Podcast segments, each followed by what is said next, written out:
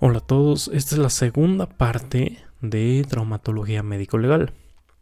Nos quedamos en lo que eran las contusiones, decía que las contusiones van a ser lesiones eh, causadas por un golpe y estas pueden ser, eh, bueno, en su mayoría profundas y tienen lo que es integridad con la piel o sin integridad con la piel. Entonces vamos a iniciar con lo que es el aplastamiento. En el aplastamiento son lesiones producidas por la acción convergente de dos agentes contundentes sobre un punto antagónico de un segmento corporal. En los derrames es una colección líquida, esto puede ser sangre, pus, linfa o exudado, en una cavidad natural del cuerpo, ya sea pleura, peritoneo o pericardio. En las fracturas, 1. Son la ruptura de un hueso por acción de un agente contundente.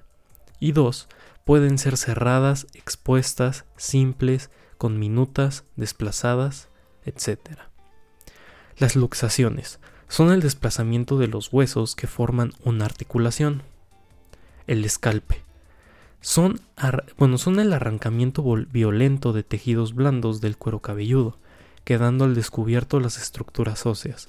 También se aplica para las mismas lesiones a nivel de cara o tórax. Arrancamientos algunos sinónimos de arrancamiento puede ser abulsión o amputación, y pueden ser quirúrgicos o traumáticos. Son el desprendimiento de algún segmento corporal por una violencia externa. Y la decapitación es la separación traumática de la cabeza del resto del tronco. Traumatismos del cráneo. Las lesiones pueden ser focales, que son en una determinada zona del sistema nervioso central, los hematomas que pueden ser epidurales, subdurales y las hemorragias o hematomas intraparenquimatosos. Las lesiones pueden ser difusas, o sea que afectan en un determinado grado el sistema nervioso central. Hemorragias subaracnoideas, conmoción cerebral, encefalopatía hipóxica. Las lesiones por arma blanca. Son lesiones producidas por elementos con uno o más bordes filosos o con punta. Las heridas por efecto cortante. En la herida incisa es producida en superficie, más en longitud que en profundidad. El elemento productor puede ser un cuchillo, una hoja de afeitar, un bisturí. Los bordes de la herida son nítidos. Heridas por efecto contuso cortante. Es la herida donde predomina el efecto contuso sobre el cortante. Elemento productor puede ser un hacha o un machete. Los bordes de la herida presentan el punto de ruptura, equimosis y excoriaciones. La herida por efecto punzocortante. Tiene un comportamiento cortante con uno o dos filos de acuerdo al arma eh, determinado por su ancho y un elemento punzante acorde a longitud y penetra en el cuerpo. En una herida más extendida en profundidad que en superficie. Las lesiones de degüello son frecuentes de origen suicida u homicida. Las heridas por arma de fuego. Un disparo de un proyectil sale del cañón del arma y produce un impacto en el cuerpo humano. 1. Una lesión de entrada, o sea, el orificio. Un trayecto, que es la lesión intracorporal, y una lesión de salida, que esto igual es un orificio, y esto sí lo logra hacer, si logra crear una, una salida. Lesiones por agentes físicos, calor húmedo. Vapor de agua, quemaduras de primero y segundo grado. Agua hirviente, quemaduras de primero, segundo y tercer grado.